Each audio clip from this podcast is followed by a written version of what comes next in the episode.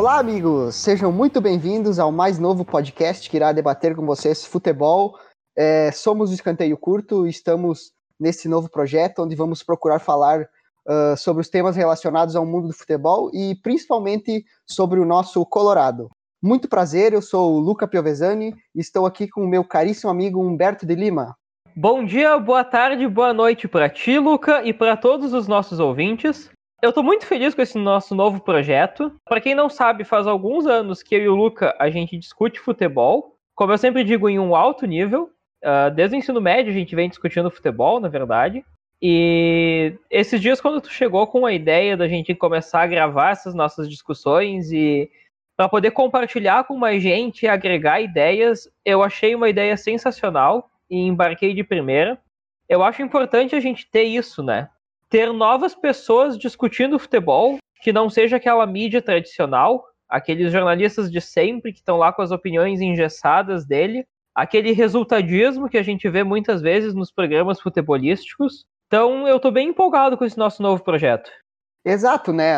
As nossas discussões uh, nos últimos tempos aí ganharam um certo corpo, assim, se tornaram mais assíduas, né? Principalmente agora com a pandemia, onde dentro de casa acabávamos uh, vendo futebol, estudando futebol e lendo sobre futebol uh, muito mais do que antes. E por isso surgiu a ideia deste projeto, né? Para a gente poder debater um pouquinho mais e, e, quem sabe, levar nossas ideias e os nossos debates que, que sempre ali no Whats uh, levar para as outras pessoas, né?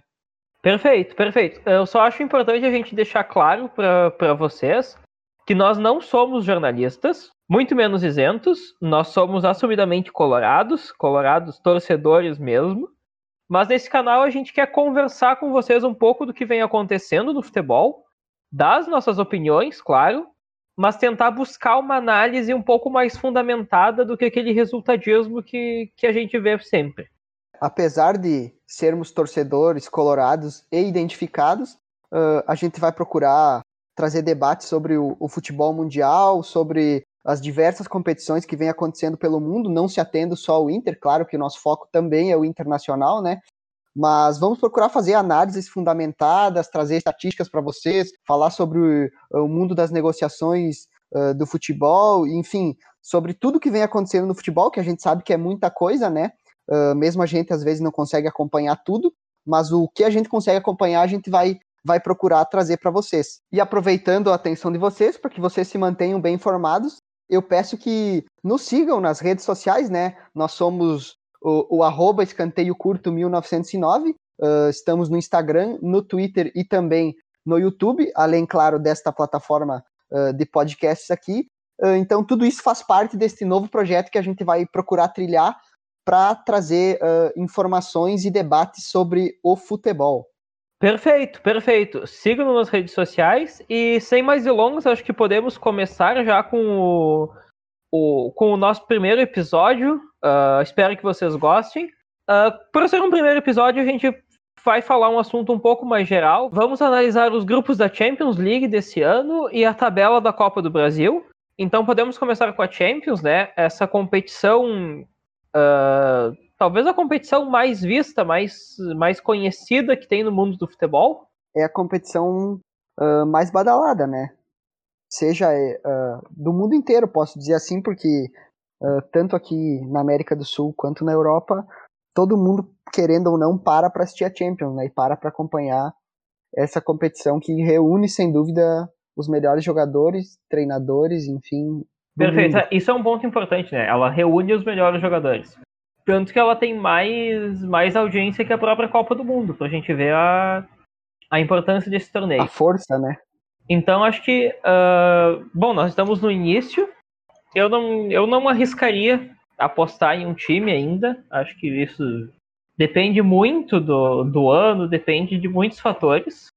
Mas a gente pode analisar os grupos, né? Ver mais ou menos quem que a gente acha que vai classificar, o que que se vamos ter alguma surpresa dali a pouco, algum grande clube deixando a Champions.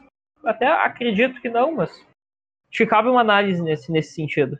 Com certeza, é, eu compartilho da sua opinião que ainda é difícil de apontar um favorito, uh, apesar dos, dos times grandes, digamos assim, sempre serem os favoritos à Champions League. É, hoje, hoje em dia é muito difícil de um azarão levar a Champions League. Os últimos anos não deixam uh, a gente mentir. Sempre são, são equipes já consolidadas e com tradição na Champions que estão levando, diferentemente do passado, que temos muitos e muitos campeões uh, uh, que foram, que são times hoje em dia menores, digamos assim, né, que eram azarões. A Champions League hoje em dia não tem mais espaço para azarão. É, não, perfeito, concordo. Acho que é muito difícil, até pelo, pelo, pelo nível técnico dos, dos times, né? Uh, tu vai ter um. Tipo, o Atalanta ano passado tinha um time muito bem organizado. Mas aí tu vai encarar um PSG. Tu, tu não, mesmo assim, tipo, um Neymar e Mbappé é muito difícil de tu segurar.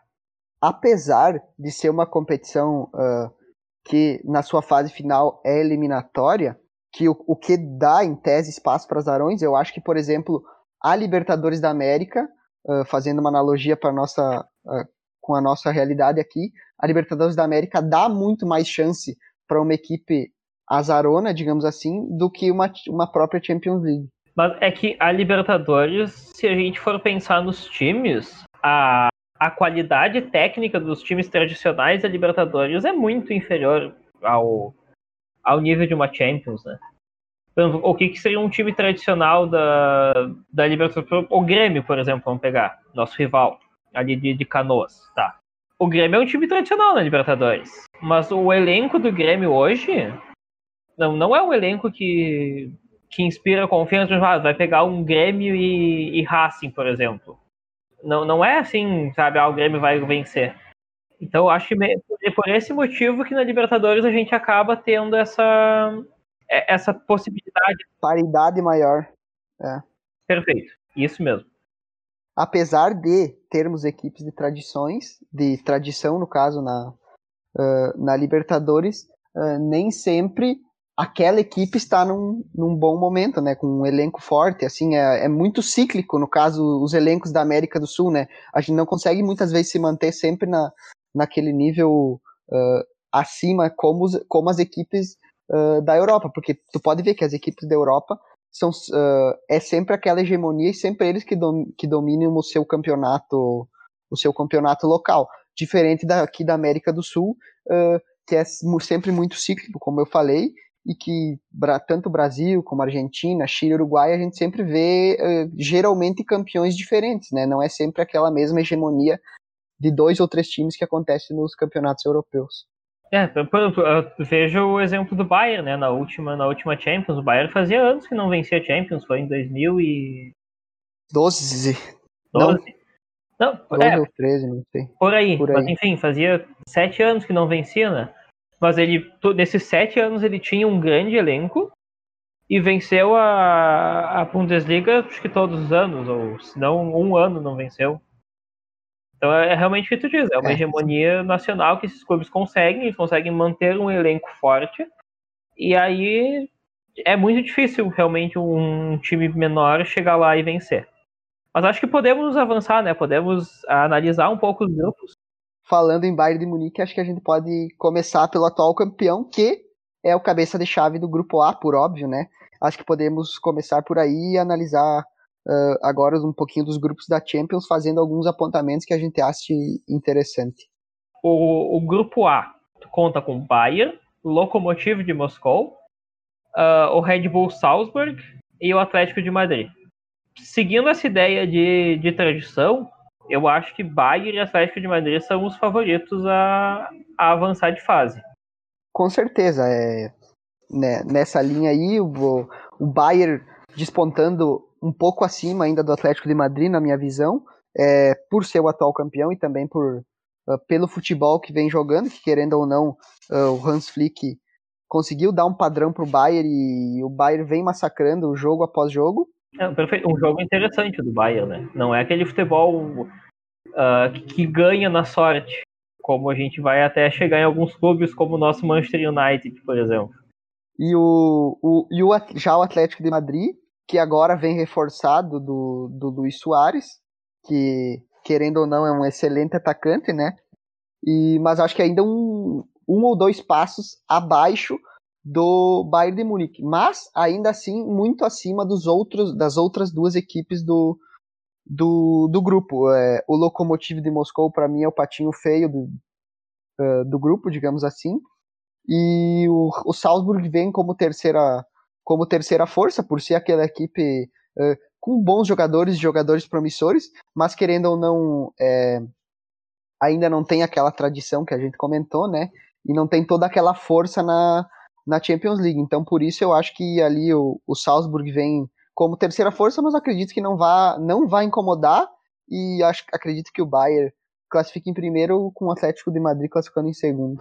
Não, eu concordo contigo. Eu acho que realmente é Bayern em primeiro, Atlético de Madrid em segundo. Esses dois times estão muito acima dos demais. E aí Uh, não, não acredito que o, que o Salzburg consiga consiga nem oferecer perigo, assim. Acho que ele ainda não, não tá num, nível para Champions. É, acho que a nível de comparação, pelo menos o, uh, os dois Red Bulls, né? O Leipzig e o, e o Salzburg, acho que o Leipzig ainda tá, tá passos à frente do, do Salzburg. Como time, como um conceito de futebol, né? Pelo treinador que tem pela continuidade do, uh, do trabalho e pela força que já mostrou. Mas eu acho que realmente o Salzburg uh, ainda não vai levar perigo nesse grupo. Acho que o Bayern classifica com tranquilidade e o Atlético de Madrid também tem tudo para encaminhar uma classificação aí com mais tranquilidade. Perfeito. Uh, podemos passar para o segundo grupo, então, né? Um grupo que podemos ter uma surpresa, talvez. É, eu acho que ainda são dois favoritos que despontam, né? uh, os, os times maiores dessa, uh, desse grupo. É, o grupo é composto por uh, Real Madrid, Inter Milão, Borussia Mönchengladbach e Shakhtar Donetsk, do nosso querido Tyson. Espero que agora não seja mais o nosso querido Tyson, né? Bom, se a gente torcer pro, pro Shakhtar cair, dali a pouco o Tyson vem um pouquinho antes, né? Pois se é. Se o Shakhtar cair, acabasse em quarto, não pegasse nenhuma Europa League... É uma possibilidade, né? Finalzinho né? do ano dava pra tentar. Mas eu não sei. Não sei se o Shakhtar não faz um crime. É, eu acho que o, uh, que o Real Madrid é novamente o favorito do grupo, mas gosto muito da Inter de Milão. Acho que a Inter montou uma equipe muito boa. Uh, o ataque da Inter é, é muito bom, assim, diria que até do, do, nível de muitos de muitos outros mais badalados. Assim, o Lukaku para mim é um centroavante espetacular, um top 3 do mundo. E Lautaro... Sim, acho, acho, que o Lukaku é, é, é, um dos melhores, sem dúvida, assim. Porque, por, porque é um cara que é forte, né? Por tudo, ele né? Ele tem Isso. drible e ele é muito forte para disputar tem, a jogada. A finalização dele é muito boa também. E...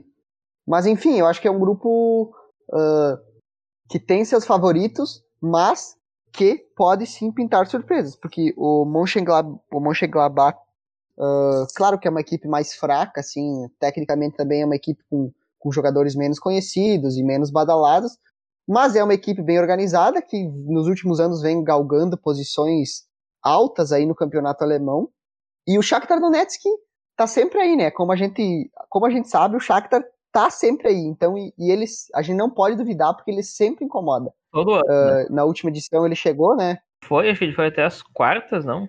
Ou foi na é, Europa League? Tem, acho que foi na Europa League, mas ele, enfim, ele estava na Champions League uh, e foi eliminado, foi para a Europa League, chegou até as quartas. E uh, chegou bem, né? Chegou levando perigo. E querendo ou não, é, o Shakhtar Donetsk uh, tem aquela colônia de brasileiros e sempre tem bons jogadores, sempre tem bons sempre tem um, um, um, futebol legal, assim, é, aquele futebol brasileiro mesmo, né? Com, com jogadores interessantes que por exemplo, tem o, o, o TT aí, que era do Grêmio, que, que é um, uma joia, né? Que o, o Shakhtar Donetsk pagou uma, uma bela grana por ele e tem muita esperança nele. E tem o Júnior Moraes, que é o centroavante da equipe, que é o artilheiro deles. Uh, tem vários outros brasileiros, tem Dentinho, tem Marlos, tem o próprio Tyson, e, e por aí vai, né? Mas eu acho que ainda não vai ter força o Shakhtar para chegar. Acho que talvez fique com o terceiro lugar, aí vá para a Europa League novamente. Mas eu acho que os, os outros dois favoritos são o Real Madrid e o Borussia. E o, perdão, são o Real Madrid e a Inter de Milão. Não, perfeito. Acho que uh, o Shakhtar ele tem um futebol de contra-ataque, de velocidade. Ele costuma arrancar pontos desses times maiores, mas ele tem é, o elenco dele, mesmo tendo jogadores bem interessantes, ele é um elenco mais fraco, né? É, e aí eu acho que ali é o ponto. É um elenco limitado, né? Uh, assim, tu vê às vezes na, na nominata inicial do Shakhtar, tu tu pode, tu conhece aquele, uh, aqueles jogadores que estão ali no 11 inicial e tal, mas ademais, assim, banco de reservas, assim, uma equipe mais qualificada perde para perder peças ou para disputar uh, diversas competições ao mesmo tempo, eu acho que, que o Shakhtar já é mais limitado e não tem muitas condições, né? E mesmo os jogadores titulares, né? Tipo, são bons jogadores, é verdade, mas aí não são nada jogadores além disso, né? nível top Europa. Não são nada além de bons jogadores. Por exemplo, tu, tu pega o Real Madrid, tu, hoje no banco ele tinha o Kroos e o Vinícius Júnior. É. Né? Seriam titulares no Shakhtar, assim, com muita facilidade.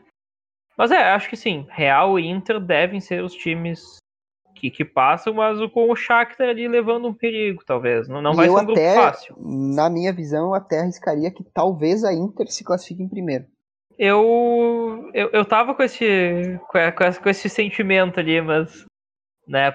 A Inter tem um futebol bem bom, uh, é, é, interessante, tem, como tu disse, tem um bom time.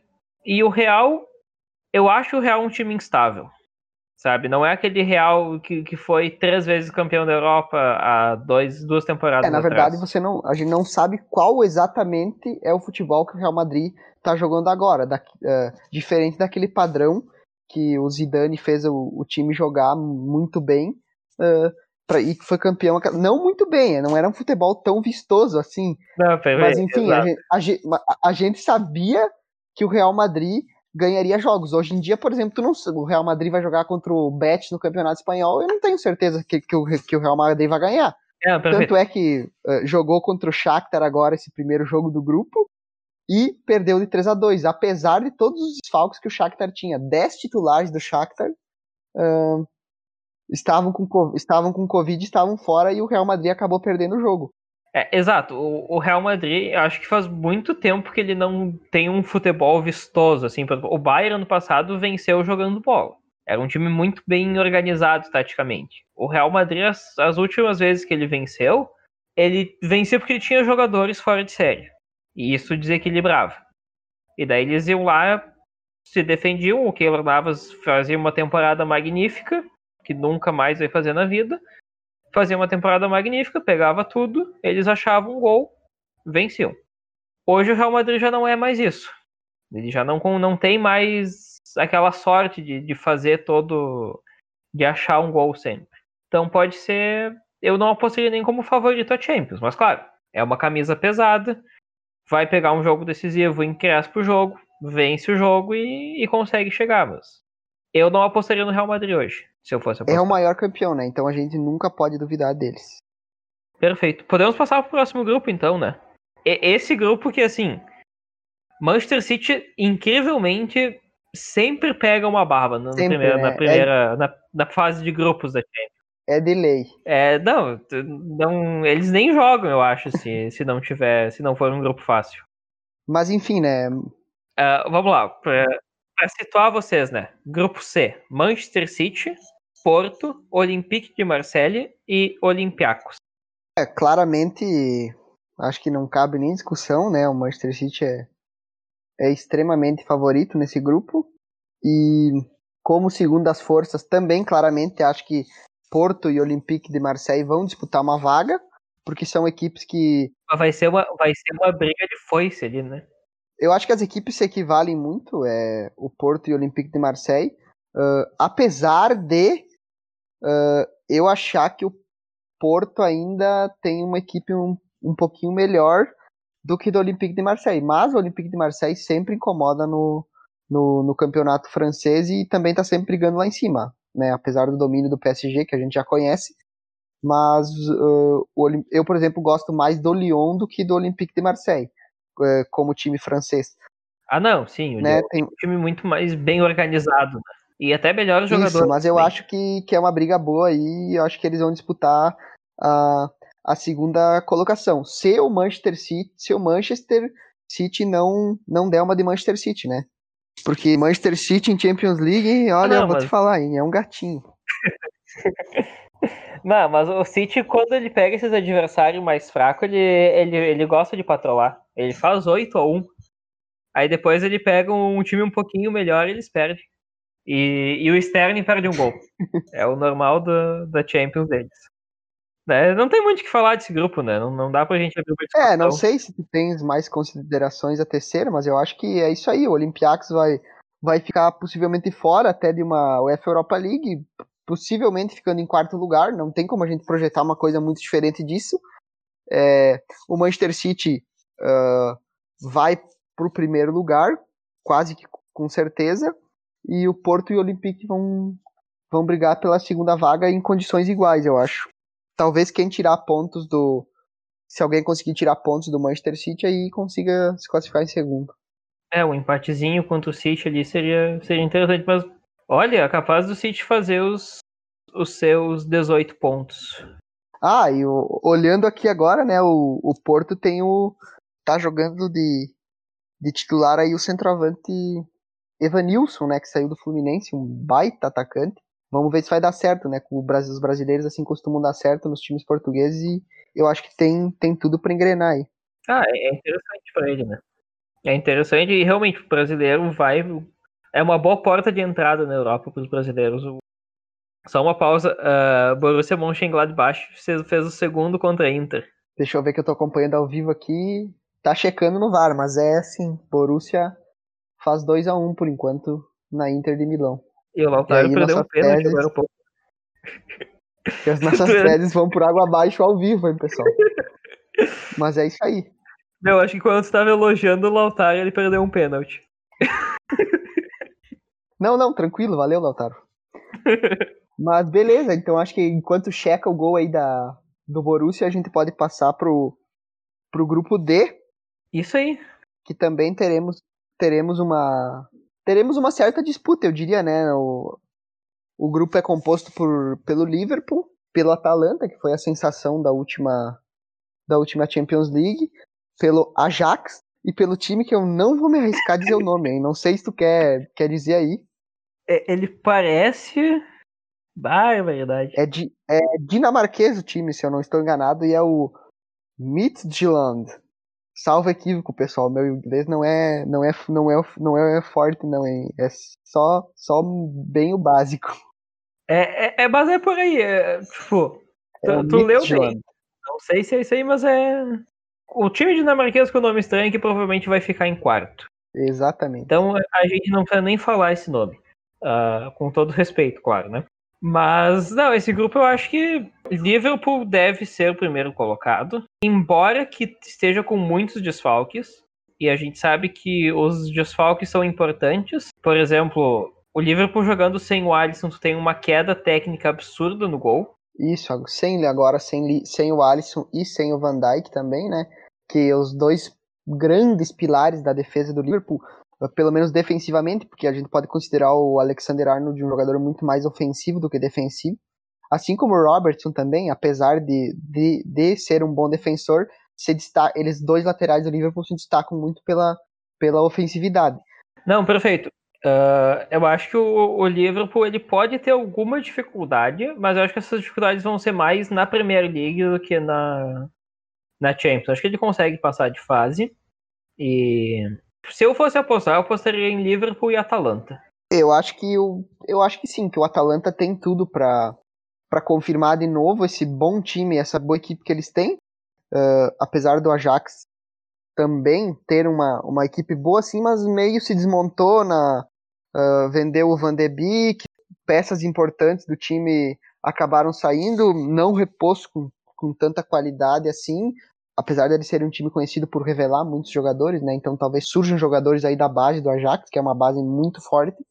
Mas eu acho que talvez seja uma temporada que o Ajax não vai conseguir surpreender como surpreendeu em, em outras temporadas. Acho que o Atalanta é mais time e está uh, mais pronto para confirmar de novo essa segunda participação na fase de mata-mata da, da Champions League e sim com o Liverpool em primeiro lugar. É, não, e o Atalanta ele tem um futebol bonito, né? Um futebol legal de tu, tu acompanhar. Lembra um pouco, assim, posso falar uma besteira, mas lembra um pouco aquele futebol, até um pouco que o Kudê implementou no Rosário Central. Não sei se tu concorda, assim, um, um, um jogo de passes curtos de velocidade, eu acho legal. Uh, não, acho que é uma boa comparação, né? Essa equipe da, a equipe do Rosário Central do Cudê também costumava fazer uh, alguns placares elásticos, assim como a equipe da Atalanta e, e equipes sempre muito bem uh, organizadas, né? Então eu acho que sim, o Liverpool desponta como primeiro colocado, e aí Atalanta e Ajax brigando, mas a Atalanta ainda na frente e possivelmente classifique em segundo lugar aí do, deste grupo D. Perfeito, perfeito. Uh, grupo E, então.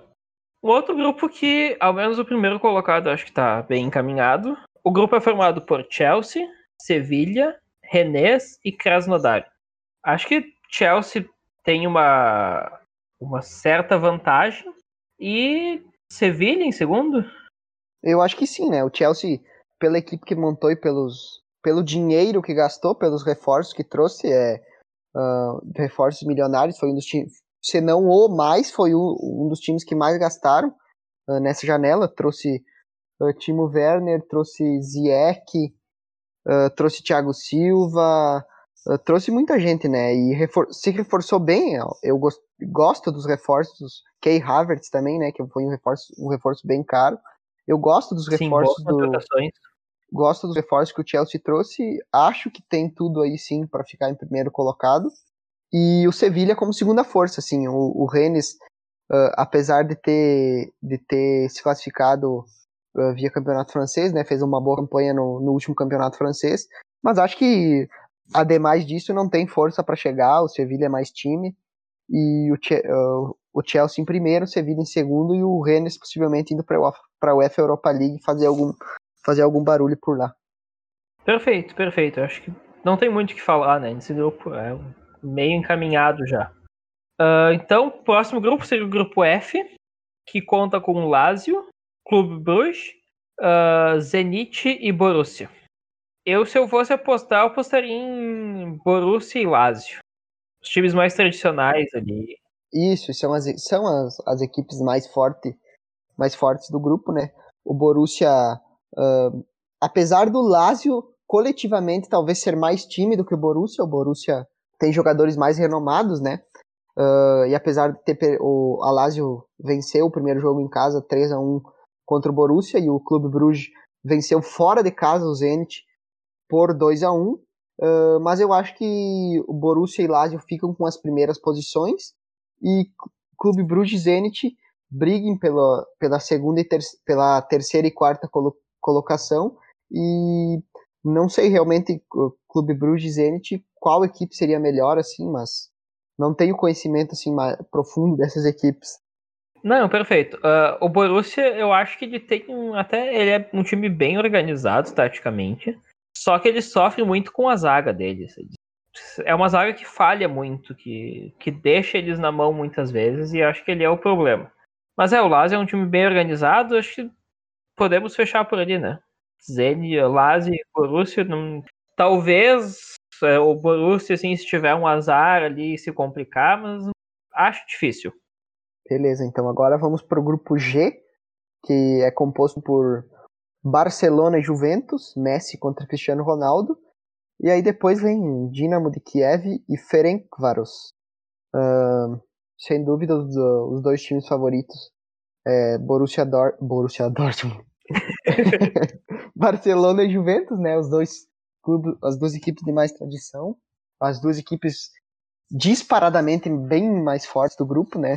São inclusive dois que são favoritos a, a levar a Champions pelos jogadores que tem, por terem Messi, por terem Cristiano Ronaldo. E eu acho que vai ser uma briga entre os dois pra, pela primeira colocação e, e quem, quem restar fica em segundo, né? É, não, perfeito. Não, não, tem, não tem muita discussão de quem. Se algum. Acho que o Dinamo, por exemplo, não, não tem como fazer frente aos dois, aos dois clubes ali.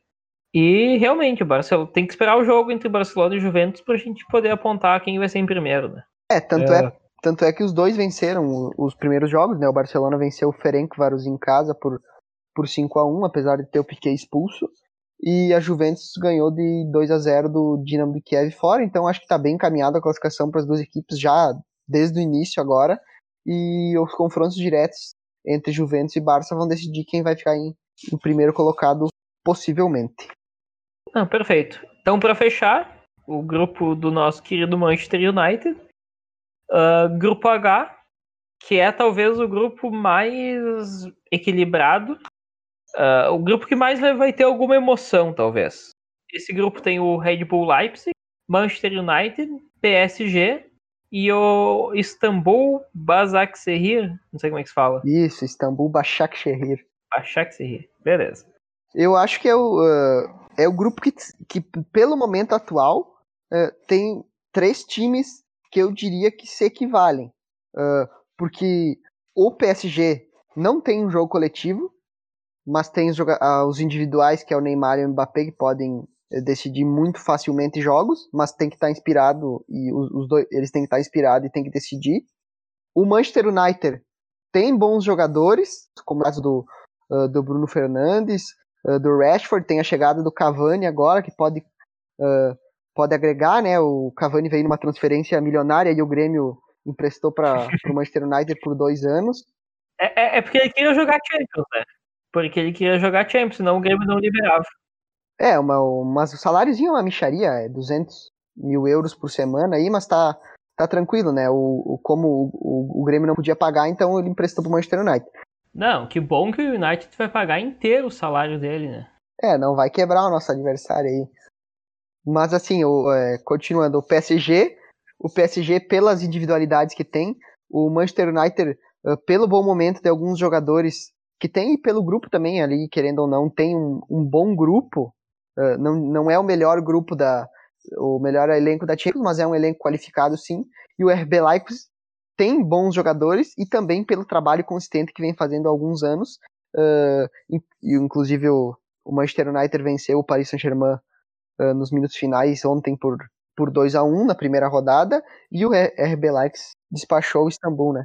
E a gente viu que nesse jogo ali do Manchester United, Uh, foi exatamente isso, né? O PSG é um time que tem jogadores muito qualificados, mas não tem jogo coletivo.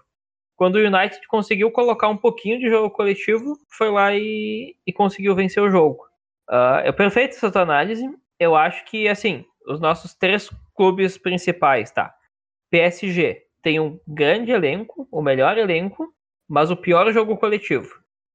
United tem um elenco razoável, né, desses três ali, um elenco razoável e um jogo coletivo razoável.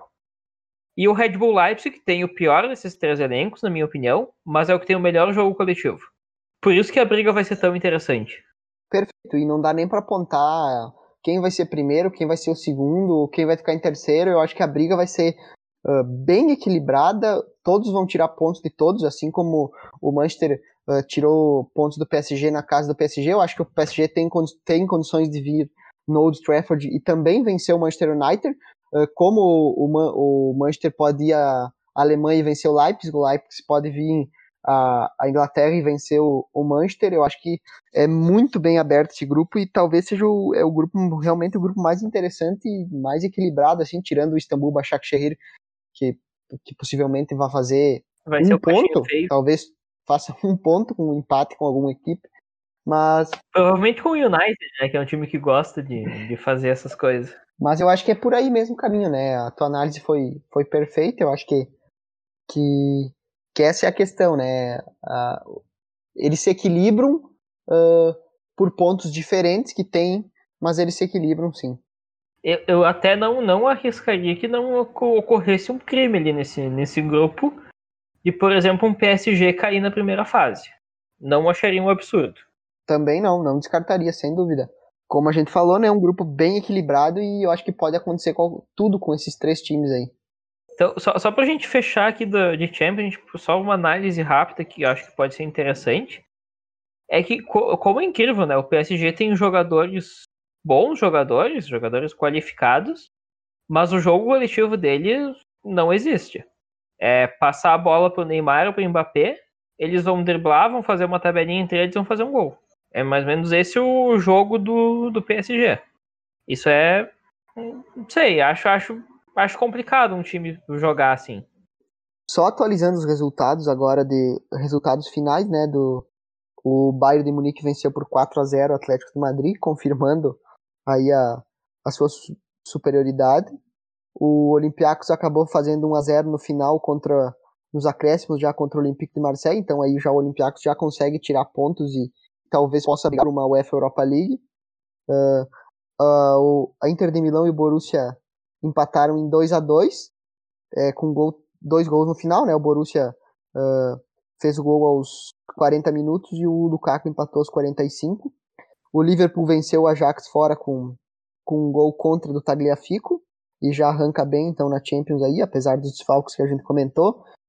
É, o Atalanta venceu o Midtjylland fora de casa por 4 a 0 confirmando também a, a, a, nossa tese aí, né, que possivelmente o Atalanta faça frente, uh, chegue em segundo lugar nesse grupo, e o Manchester City venceu o Porto em casa por, por 3 a 1 Esses foram os resultados, agora os jogos encerrados. E para a segunda rodada, teremos alguns confrontos é, interessantes, né? Vai ter Juventus e Barça, né? Juventus e Barça, dia 28. Isso, teremos Juventus e Barça. O Liverpool vai pegar aquele time dinamarquês que a gente não sabe falar o nome. Atalanta e Ajax vão, vão fazer um jogo que pode encaminhar o, seu, o segundo colocado no, no grupo D. É, possivelmente o Liverpool vença o jogo, né? Sem sustos aí. E se o Atalanta ganhar, eu acho que encaminha também, né? Vão ser seis pontos para o Liverpool, seis para Atalanta. E os outros dois vão ficar com zero. Então acho que esse grupo pode se decidir logo. É, não, perfeito. E no grupo H a gente vai ter Manchester United e Red Bull, uh, Red Bull Leipzig. Também vai ser um confronto interessante. Um bom confronto, um baita jogo, possivelmente. E também aí, se o, uh, o PSG tem que vencer, né? O, o Istambul, que joga o PSG joga com o Istambul Başakşehir e tem que deixar para ver o que vai acontecer no jogo do Manchester e do Leipzig para ver quem vai tirar ponto de quem aí. Exatamente. Uh, Bom, mas eu acho que é isso, né? Champions é isso, a gente já, já conseguiu analisar bem os grupos, vai ser interessante. Uh, podemos falar de Copa do Brasil agora, mudando completamente de, de continente. Voltando para os, para os ares do nosso, do nosso Brasil e para a nossa para a realidade do nosso Aquele futebol. qualificado que a gente vai ver na Copa do Brasil acho que podemos uh, uh, ocorrer o sorteio, né, pessoal, da Copa do Brasil, já o, o sorteio dos mandos de campo. Inclusive, é, já tivemos o primeiro confronto, né, que já está decidido, é o jogo Fortaleza e São Paulo. O primeiro jogo foi em Fortaleza, um empate de 3 a 3 O Fortaleza teve o seu goleiro expulso, estava ganhando até o final do jogo, mas o São Paulo acabou empatando. E agora o segundo jogo, o mais recente, foi, foi justamente o contrário, né? O São Paulo, que estava ganhando por 2 a 0 e o Fortaleza uh, empatou aos 48 do segundo tempo, levando o jogo, o jogo para os pênaltis, né? Dois grandes jogos, né? Dois jogos muito legais de se assistir. E aí, nos pênaltis, pênaltis muito bem batidos, até que o, um velho conhecido da torcida colorada, que não deixa muita saudade, eu acredito, Gabriel Dias, um volante, uh, perdeu a sua penalidade. Que hoje é lateral que atua como lateral direito no time do Rogério Ceni, né? Bom, aí ele perdeu sua oportunidade e encerrou o sonho do Fortaleza nesse ano na Copa do Brasil, que vem fazendo um bom trabalho, né? Mas. Mas assim, é. Uh, dois jogos uh, muito equilibrados, né? Tanto é que foram dois empates. É, o trabalho do Rogério Ceni vem sendo muito bom realmente com, com o Fortaleza, mas ele tinha esse tabu que ele continua sem quebrar ele não venceu nenhum jogo uh, jogando como técnico jogando contra o São Paulo, então permanece o tabu e talvez para o Rogério Ceni dos das eliminações é com um sabor menos amargo, né? Porque eliminado pelo seu time, o São Paulo, né? É, uh, não pode nem dizer que o Fortaleza seja uma surpresa esse ano, né? Porque todo mundo viu o trabalho que o Rogério fez ano passado no time, um trabalho muito bom, muito consistente. E é um dos futuros treinadores que a gente tem no Brasil, uh, um cara com muito potencial. Mas não vamos nos, nos ater a esse assunto agora, continuamos na Copa do Brasil. Quanto aos outros os jogos ainda não aconteceram, né? Só foram, foi apenas sorteados. E eu acho que para começar então, uh, vamos começar do começo, né? Começar pelo primeiro jogo aí que tá que vem pela tabela, que é Santos e Ceará que, que você acha desse jogo aí? Primeiro jogo na Vila, segundo jogo no Castelão. Eu acho que o Santos evoluiu muito em comparação ao Santos do início do ano. Ainda não é um time que vai levar grandes perigos, mas eu acho que ele consegue vencer o Ceará, sim. Só se o teu amigo Clebão fizer, fizer um. destruir o jogo, mas senão eu acreditaria no Santos nessa, nesse confronto. É, eu acho que depende muito também uh, como vão ser as escalações, porque essas equipes que estão disputando a uh, Libertadores e, enfim, o brasileiro, uh, pode ser que, que, resolvam poupar, né? Não sei como é que vai ser. e aí eu acho que se o Santos poupasse jogadores, por exemplo, ah, se o Marinho não jogasse, se, se, se os destaques do Santos não jogassem, eu acho que, que poderia ser mais equilibrado, porque o Ceará tem bons nomes também, uh, tem o Vinícius, tem o Fernando Sobral, que estão fazendo um campeonato brasileiro excelente, e querendo ou não, o Guto Ferreira, né, uh, vem treinando bem essa equipe, e o Ceará vem mostrando alguns, alguns jogos e algum futebol uh, interessante. Eu acho que o Santos é favorito sim, mas que dependendo de como vai, vai, vão vir as escalações, se, se, se o Santos vai poupar ou não vai poupar, por coisas desse tipo, uh, pode ser um confronto mais equilibrado, principalmente pelo segundo jogo ser no Castelão, que eu acho que o Ceará tem uma força maior em casa, então acho que pode, pode aí acontecer alguma coisa e o Ceará pode se classificar sim. Perfeito, perfeito. Concordo contigo, acho que é, é um, jogo da Copa do Brasil é um confronto decidido, né? Tem favoritos, mas não é um jogo decidido. Então, realmente, o Santos é favorito, mas dependendo das circunstâncias, o Ceará pode levar algum perigo. Depois nós temos Grêmio e Juventude, é isso? Primeiro jogo na Arena do ah, Grêmio, ah, segundo jogo em Caxias. É, eu acho que o, o Grêmio é franco favorito. Uh, pegou talvez a equipe, uma das equipes mais fáceis do sorteio, querer, querendo ou não, é uma das equipes mais fáceis do sorteio por estar na Série B, apesar de estar bem na Série B.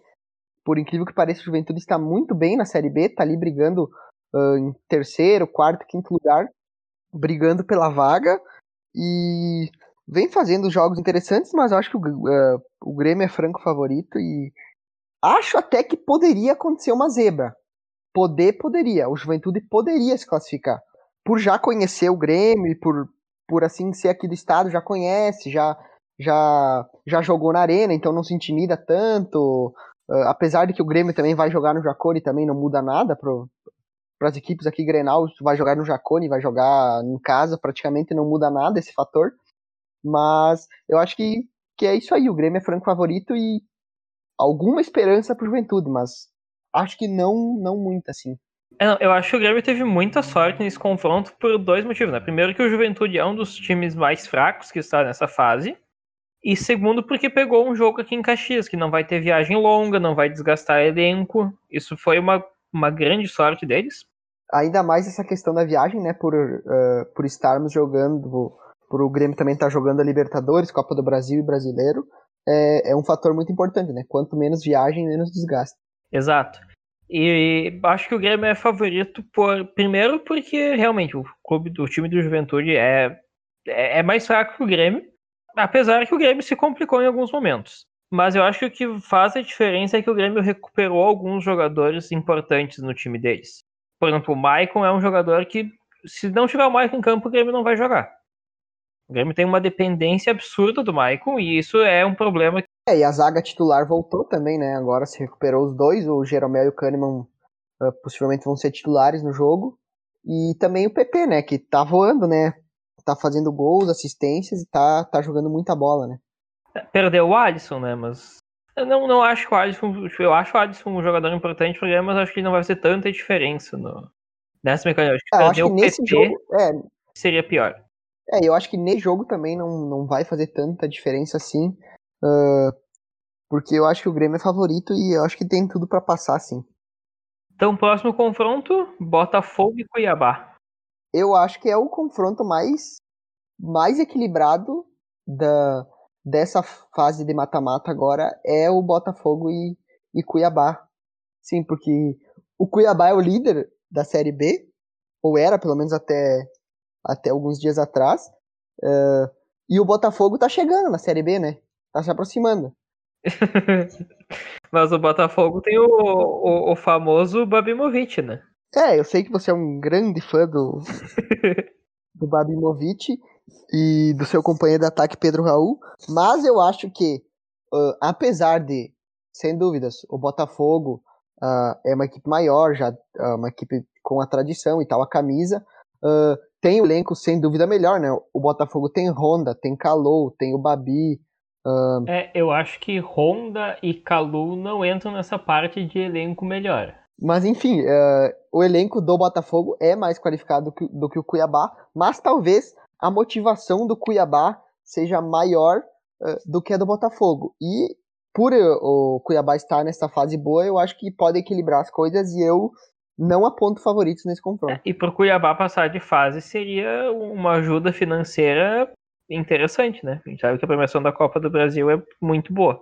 Isso, a cada fase que passa, né, você recebe um, uma quantia de dinheiro e agora, de agora em diante é, são valores al relativamente altos, né? Principalmente para as equipes de Série B, assim. Exato.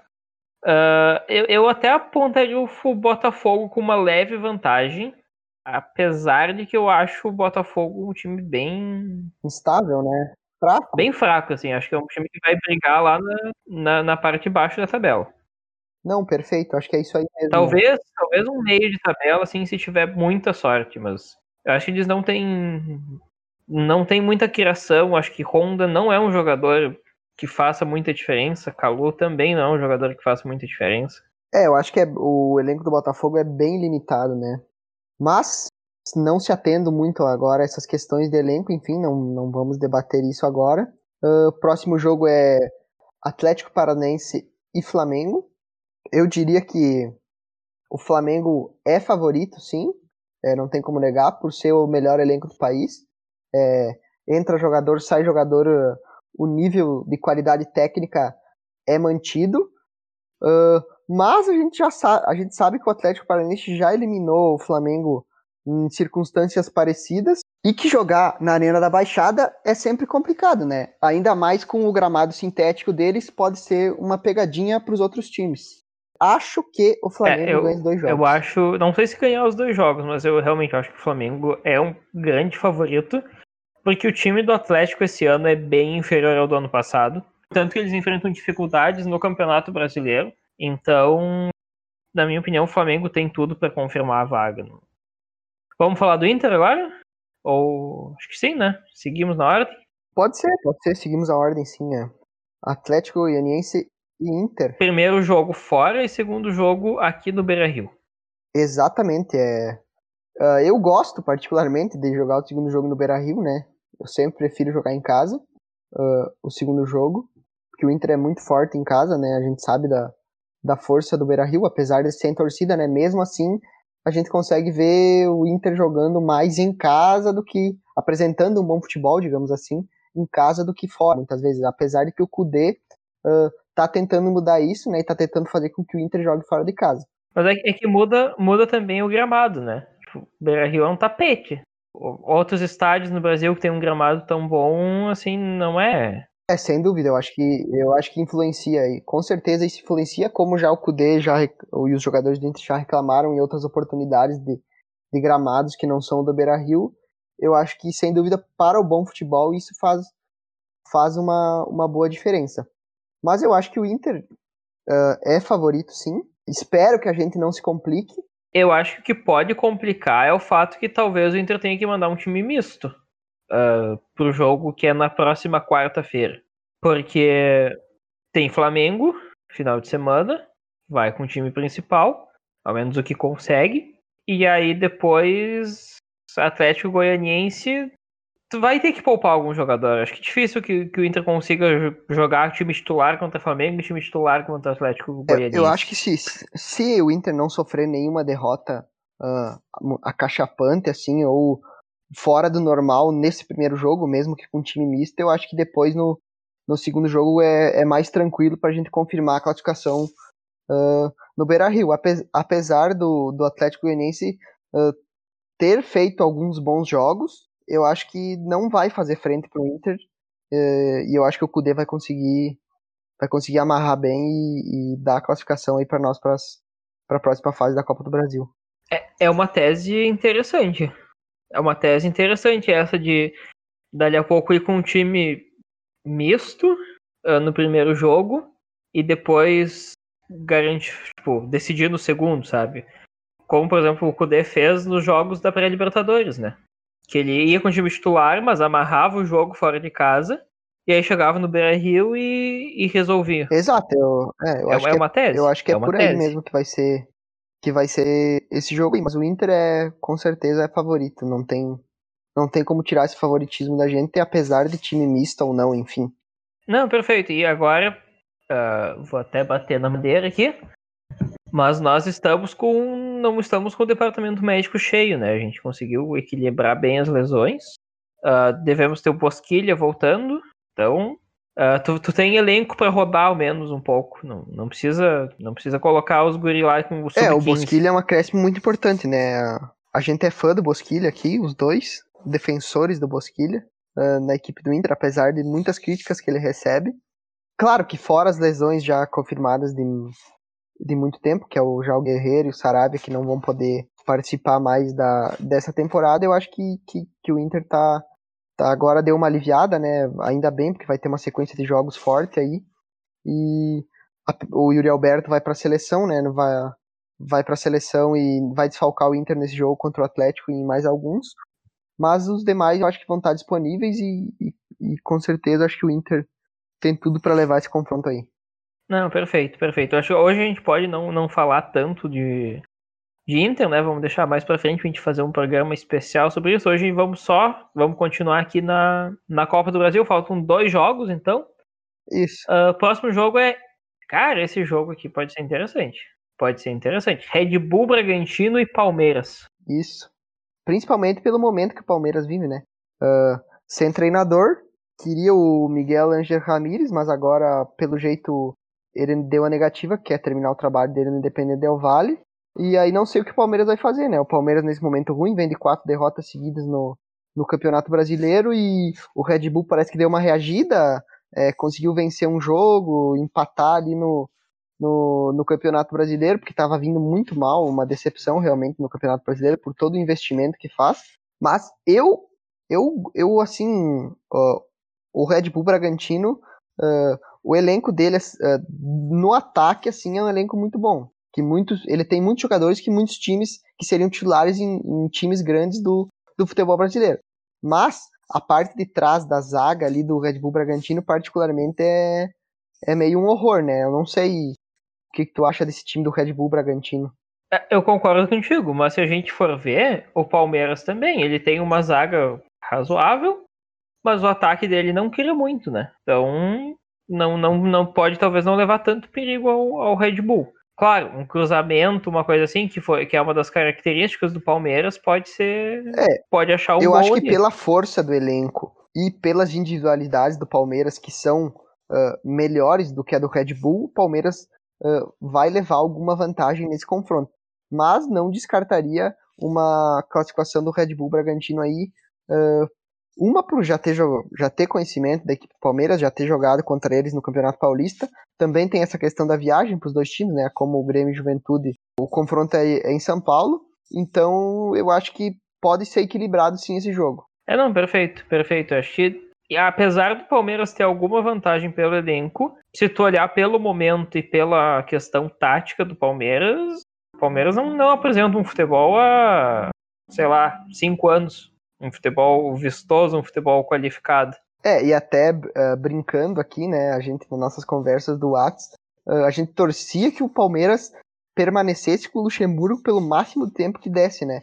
Porque a gente sabia que, que, o, que o Luxemburgo não conseguia fazer esse time jogar e que no momento que o Palmeiras parasse e olhasse para um treinador mais qualificado, assim como procurou o Miguel Ángel Ramírez e como tem alguns outros disponíveis no mercado, uh, que com o elenco que tem, com certeza conseguiria ajeitar o time do Palmeiras e, e fazer o time do Palmeiras jogar, né? Não, perfeito. O elenco do Palmeiras é muito bom, né? O treinador é que era o problema. No momento que eles contratarem um treinador bom, vai ser um perigo. Agora, qual treinador eles vão contratar? Não sei. O Palmeiras tem uma mania de pegar medalhões, pegar treinadores, tipo, pegou Felipão, pegou Mano Menezes, pegou Luxemburgo. Uh, Não sei, olha. Mas é isso aí, né? Eu, eu até vou, vou lançar aqui uma ideia. Odair no Palmeiras. A gente pode discutir num outro momento. eu acho que vamos fazer um, vamos fazer um programa só sobre, a, sobre os técnicos aí, né, no futebol brasileiro e fazer uma análise do, uh, dos times e do, de como jogam e dos seus respectivos técnicos. Uh, vai, aí vai ficar bom, né? Agora acho que a gente vamos pro, vamos pro último confronto, né?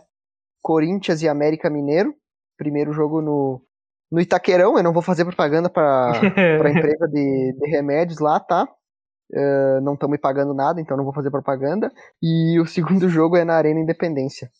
Olha, em tese o Corinthians é favorito. Mas com o futebol que ele vem apresentando. É, é, eu acho que é um, é um outro confronto que, pelos momentos das equipes, vem a se equilibrar, né? Porque o Corinthians está muito na pressão, é, agora chegou o Wagner Mancini, ganhou o seu primeiro jogo, mas logo perdeu para o Flamengo agora uma derrota realmente que bateu forte e machucou a torcida e principalmente a instituição do Corinthians.